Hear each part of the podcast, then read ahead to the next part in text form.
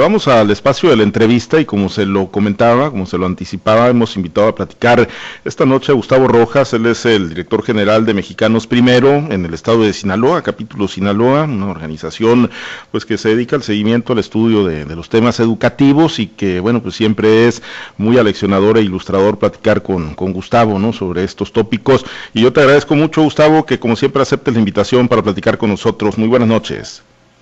Buenas noches, Pablo César. Nada que agradecer, es un, es un placer y además, bueno, por el momento que estamos viviendo, cada espacio tiene que ser aprovechado para, para transmitir este mensaje de lo importante que es que podamos regresar a las escuelas. Pues sí, la realidad es esa, eh, Gustavo, porque pues al eh, ver las eh, cifras, yo creo escalofriantes que, se dieron a conocer a través de la encuesta de, educación revelada por el INEGI, donde nos dicen millones, o sea, donde ya cuentan por millones los niños, las niñas, los jóvenes que no se inscribieron para el ciclo escolar 2020-2021, y, lamentablemente, Gustavo, Sinaloa no está exento a esto. En, en Sinaloa se cuentan por mil si nos platicas, ustedes eh, pues hicieron un, estudio, un análisis muy particular a, partir de esta encuesta a conocer por el INEGI, Gustavo. Sí, claro, eh, era, era importante hacerlo porque como tú bien señalas, hay un panorama que es eh, preocupante, ¿verdad? Y ya empezamos a, un año de la decisión de cerrar las escuelas, ya empezamos a, a, ver estos resultados o estos datos mucho más concretos respecto a las consecuencias que, esta decisión de tomar las escuelas, que en su momento aportamos porque no sabíamos nada, apoyamos esa decisión, no sabíamos nada de la pandemia, un año después el panorama es muy diferente, eh, esta decisión va a marcar a toda una generación. Y, la encuesta de nos muestra que es un, número alto, un número de 5.2 millones de personas entre 3 y 29 años que, que no se inscribieron al ciclo escolar actual. Hay un, un número menor que son los que no terminaron el ciclo anterior. Y así vamos a ir acumulando, ¿no? Y, quisimos entender qué significaba esto para Sinaloa, entonces siguiendo la metodología de INEGI, en un universo de población un poco menor, nosotros solo pudimos hacer la estimación entre 3 y 24 años, no entre 3 y 29. Llegamos a la cifra de que 127.860 personas pudieran no haberse inscrito en el ciclo escolar actual en Sinaloa, ¿no? Personas entre 3 y 24, esto quiere decir que incluye personas que están, por ejemplo, en edad, pudieran estar en edad universitaria. Eh, y, recientemente hacíamos nosotros revisión de un, de un documento donde venía, veíamos dónde se concentra principalmente este abandono en el grupo de estudiantes de bachillerato y universidad y luego en primera infancia. Es decir, en dos momentos críticos, los que están partiendo y los que están terminando, lo cual le da una situación de particular preocupación a estos datos que estuvimos compartiendo la semana pasada. Pero que deben de ser por circunstancias, eh, digo, todo derivado de la pandemia, me queda claro, Gustavo, pero eh, deben de tener sus particularidades, la deserción de quienes lo hacen en la etapa inicial y que pues en su mayoría están todavía quizá ahí pues eh, con sus padres de familia y quienes lo hacen en esta etapa final de bachillerato y de universidad, ¿cuáles son las particularidades en cada caso de deserción? Ciertamente, esto está lleno de matices. En el caso de los estudiantes de mayor edad, nosotros podemos apreciar que históricamente, eh, digamos, antes de la pandemia inclusive, Pablo César, el problema de abandono grave que tenía México, cerca del 10% en media superior, eh, tenía que ver principalmente con motivos económicos, es decir, con carencias económicas que forjaban sobre todo a los varones de las familias a tener que salir al mundo laboral y convertirse en aportantes a las economías de las familias. Esta, esta problemática también de tipo económico, eh, aunque lo hemos estudiado menos, presente en el tema de la educación superior. Eh, en el caso de la educación inicial hay otros factores que, que también tienen que ver mucho con, con una cultura de dejar la, la educación para después, digamos, ¿no?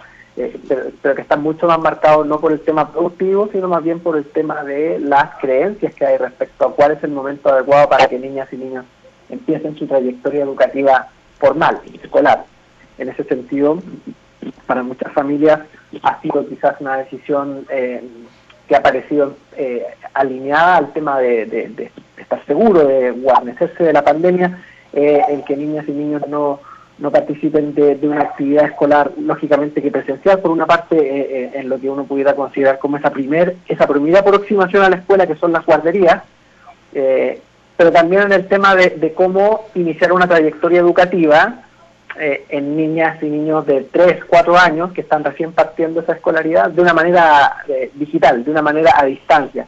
Ahí, ahí la verdad es que eso está lleno de complejidades que seguramente han influido mucho en la decisión de las familias de no haberse inscrito. Entonces tenemos dos razones, dos, dos, dos tipos de razones muy distintas, pero que nos generan, como decía hace un ratito, un dolor similar, que es que hay una generación de estudiantes que está teniendo un, un inicio deficiente de su trayectoria escolar y hay otra otra parte importante, la más importante, que está teniendo ahora grandes complicaciones para terminar su trayectoria escolar en la prepa o para iniciar su trayectoria universitaria. Estamos hablando de estudiantes que están teniendo, además de las dificultades típicas de, la educación a distancia, dificultades, por ejemplo, para eh, el tema de sus prácticas profesionales, en el caso de, de los tipos de educación vocacional, donde los estudiantes, además de de completar el currículum de matemáticas o, de lenguaje, tienen una formación técnica específica y, esa formación depende en gran medida de prácticas que son presenciales que no se han podido llevar a cabo.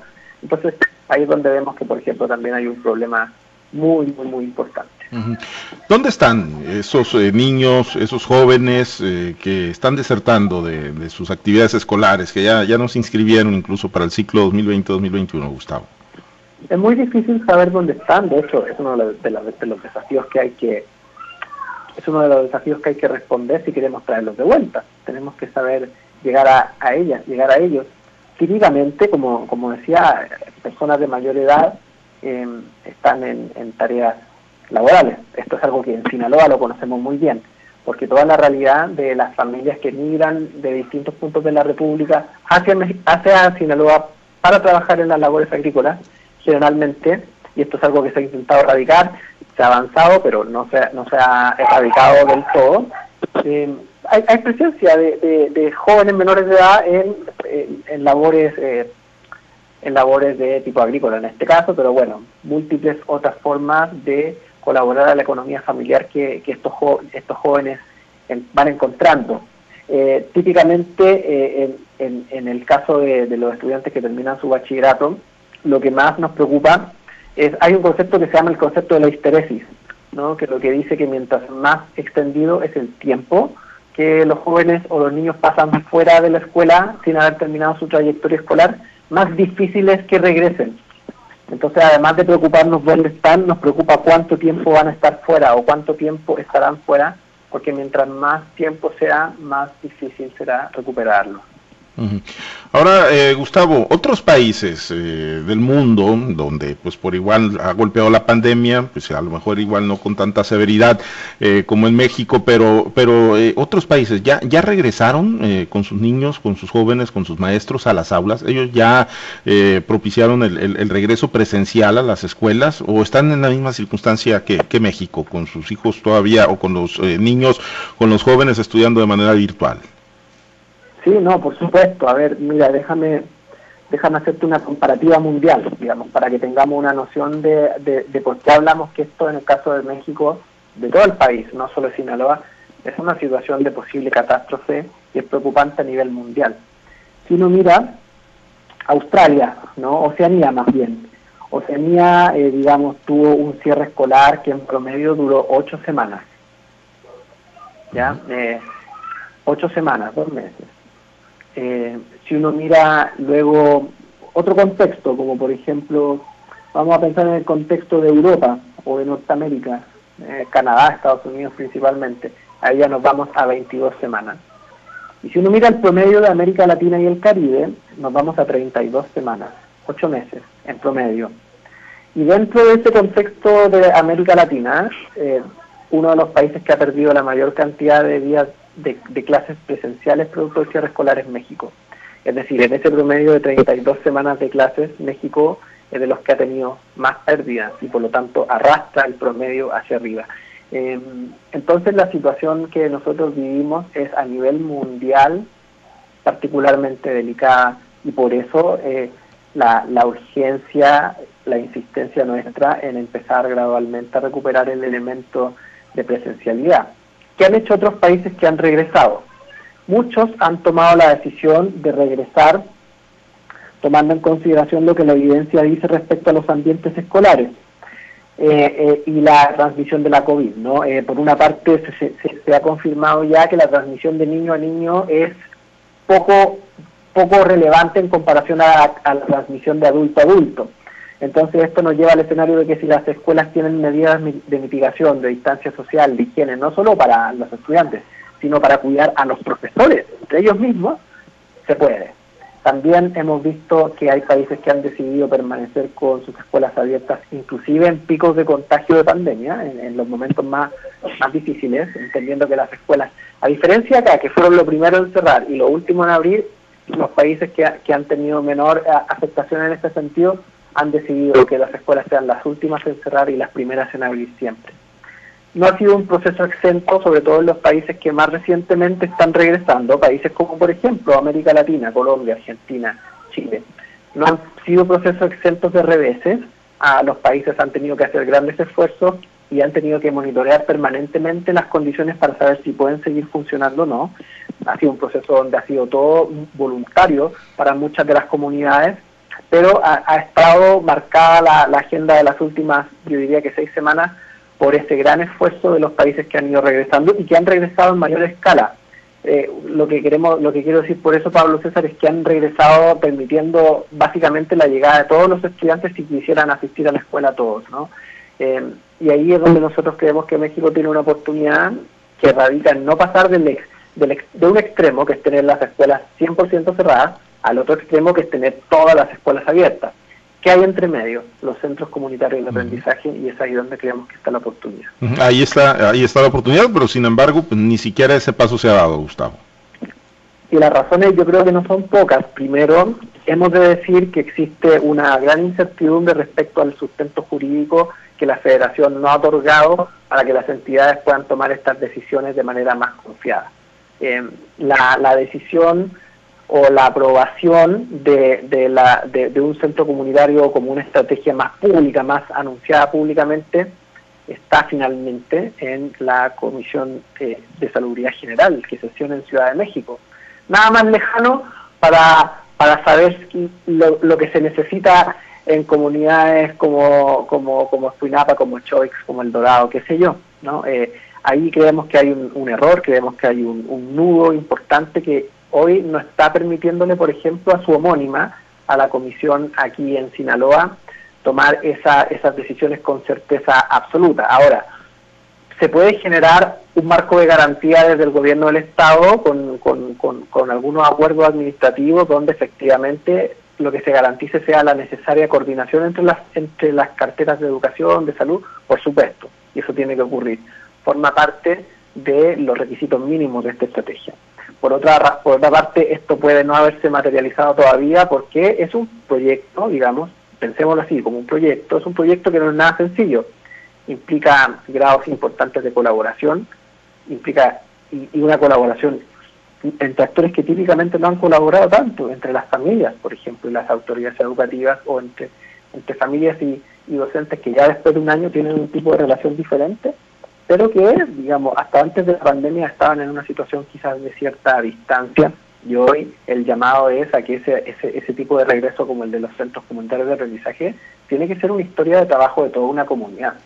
Si se va a responder a la necesidad de la comunidad, la comunidad no puede ser excluida.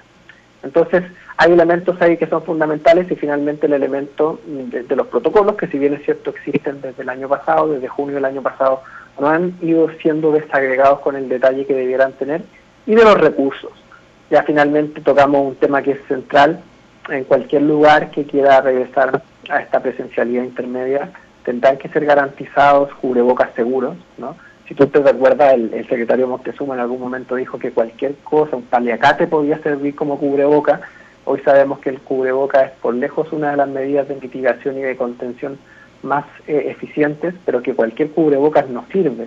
Entonces, esos cubrebocas no pueden depender de la buena voluntad de las familias, tienen que ser cubrebocas, por ejemplo, ¿no? que estén garantizados de parte de quienes tienen la responsabilidad de asegurar el acceso gratuito a la educación pública, la Federación y el Estado. Gustavo, ¿cuánto tienen idea de cuánto nos puede llevar como país eh, revertir pues eh, la inercia negativa que nos va a generar eh, la pandemia en el sector educativo? Mira, nosotros creemos que el, tiempo que te va a tardar, eh, el tiempo que te va a tardar recuperarte esto puede llegar a ser directa igual, igual al tiempo que te hace retroceder. Y en este sentido, la estimación que hacemos hoy, sin medidas de mitigación, sin un proyecto, digamos, instalado de regreso gradual a las aulas, es que podremos retroceder probablemente los niveles promedios ¿no? de aprendizaje que había para las personas en Sinaloa en el año 2010.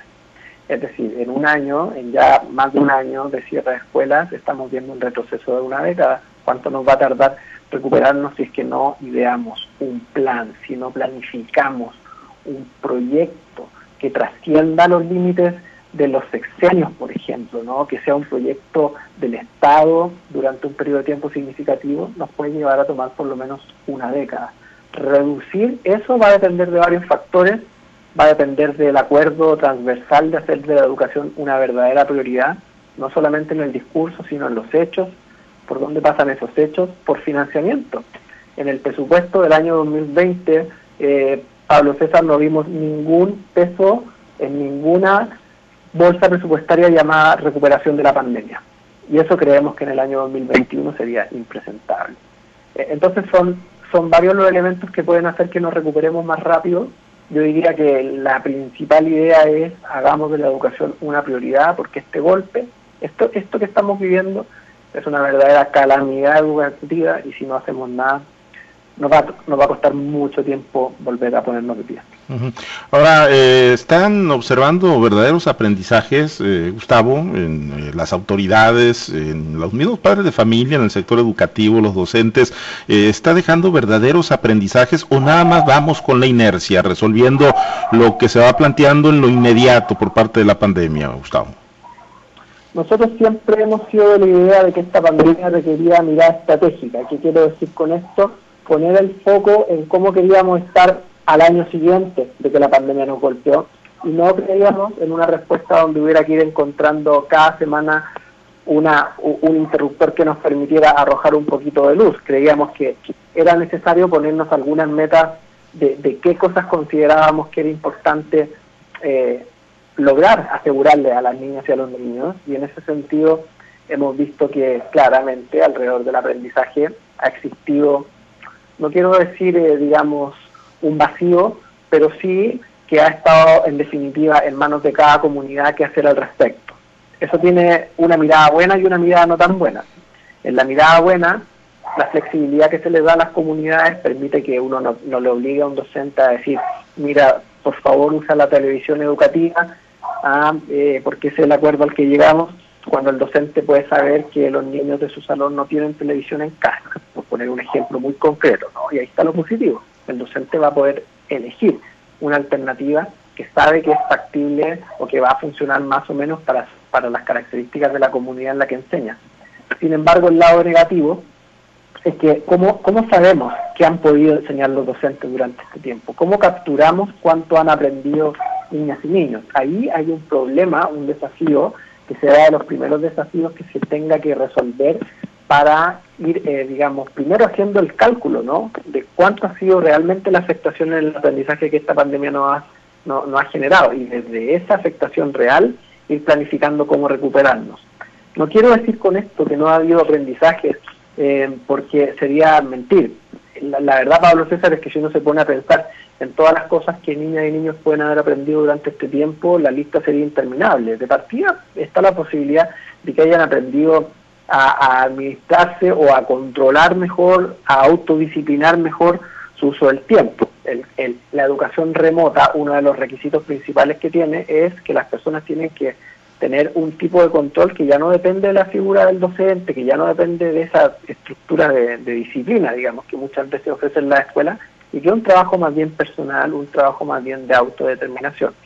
También está la posibilidad de que los estudiantes estén aprendiendo usando algunas herramientas tecnológicas que usan para otros ámbitos de su vida, como para la entretención o la socialización, y que ahora le estén dando un valor educativo. O hay oportunidad de que niñas y niños se hayan involucrado más en dinámicas de comunicación con sus familias, de colaboración en los quehaceres del hogar, que también dejan aprendizajes importantes, pensando en la autonomía de las personas. Sin embargo, sabemos que esa no ha sido la realidad de, de todos los estudiantes, no no todas las familias ofrecen las mismas condiciones y es ahí donde echamos de menos a la escuela, porque la escuela es un dispositivo que durante la cantidad de horas que dura igual a la cancha. Da lo mismo si el niño, o no, no da lo mismo, pero en el fondo en la escuela los niños se pueden olvidar, pueden dejar en sus hogares un poco esas condiciones y convivir de igual a igual. Y eso es lo que hoy hemos perdido y es una de las cosas que, que más hace falta. Bien, eh, recapitulando, Gustavo, entonces ustedes son de los convencidos en Mexicanos Primero de que hay condiciones para, bueno, por lo menos, por lo menos entrarle al centro, a los centros comunitarios de aprendizaje, dar ese paso intermedio antes de, que termine el presente ciclo escolar, Gustavo. Ojalá, somos, estamos convencidos de que es absolutamente necesario, de que es absolutamente urgente, estamos convencidos de la serie de cosas que, digamos, justifican que hoy demos a los niños una alternativa más allá de la educación remota, de la educación a distancia que ya se quedó corta, y también somos convencidos de que existen en las experiencias de otros países, en las recomendaciones de expertos que nos hemos, eh, nos hemos ido dedicando a estudiar y analizar minuciosamente, que existen formas de hacerlo. ¿Cuáles son esas formas? En estrecha colaboración entre todas las personas que deben participar de estos centros comunitarios. La única forma de generar confianza es que haya participación, que no sean medidas impuestas y que el trabajo se vaya generando constantemente con acompañamiento y con monitoreo de parte de los responsables, de las autoridades educativas en el Estado, para ir ajustando, porque esto no va a ser igual la semana 1 a la semana 5. A la semana 5 tenemos que estar mucho mejor y esa capacidad de mejorar esas alternativas de qué va a depender de, no de que no dejemos a las comunidades solas. Bien, pues eh, pendientes seguiremos platicando, Gustavo. La realidad es que pues quisiéramos ser mucho más optimistas de lo que pueda venir en el sector educativo, pero pues esta esta encuesta del INEGI y pues el que todavía no se tomen decisiones de, del regreso presencial a clases, pues no nos los permiten, pero ojalá ojalá pronto podamos estar hablando de pues eh, cosas que, que nos avisaron un panorama mejor para, para la educación de nuestros niños y de nuestros jóvenes. Por lo pronto, Gustavo, como siempre, agradecerte mucho que, que hayas aceptado la invitación para platicar con nosotros. Muchas gracias a ti por la invitación, me da mucho gusto siempre conversar contigo y con tu audiencia y bueno, esperamos pronto tener noticias de un estado como Sinaloa que, que se la juega por sus niñas, niños y jóvenes y que abre una alternativa tan necesaria como la de los centros comunitarios de aprendizaje. Muy bien, gracias, muchas gracias Gustavo Rojas.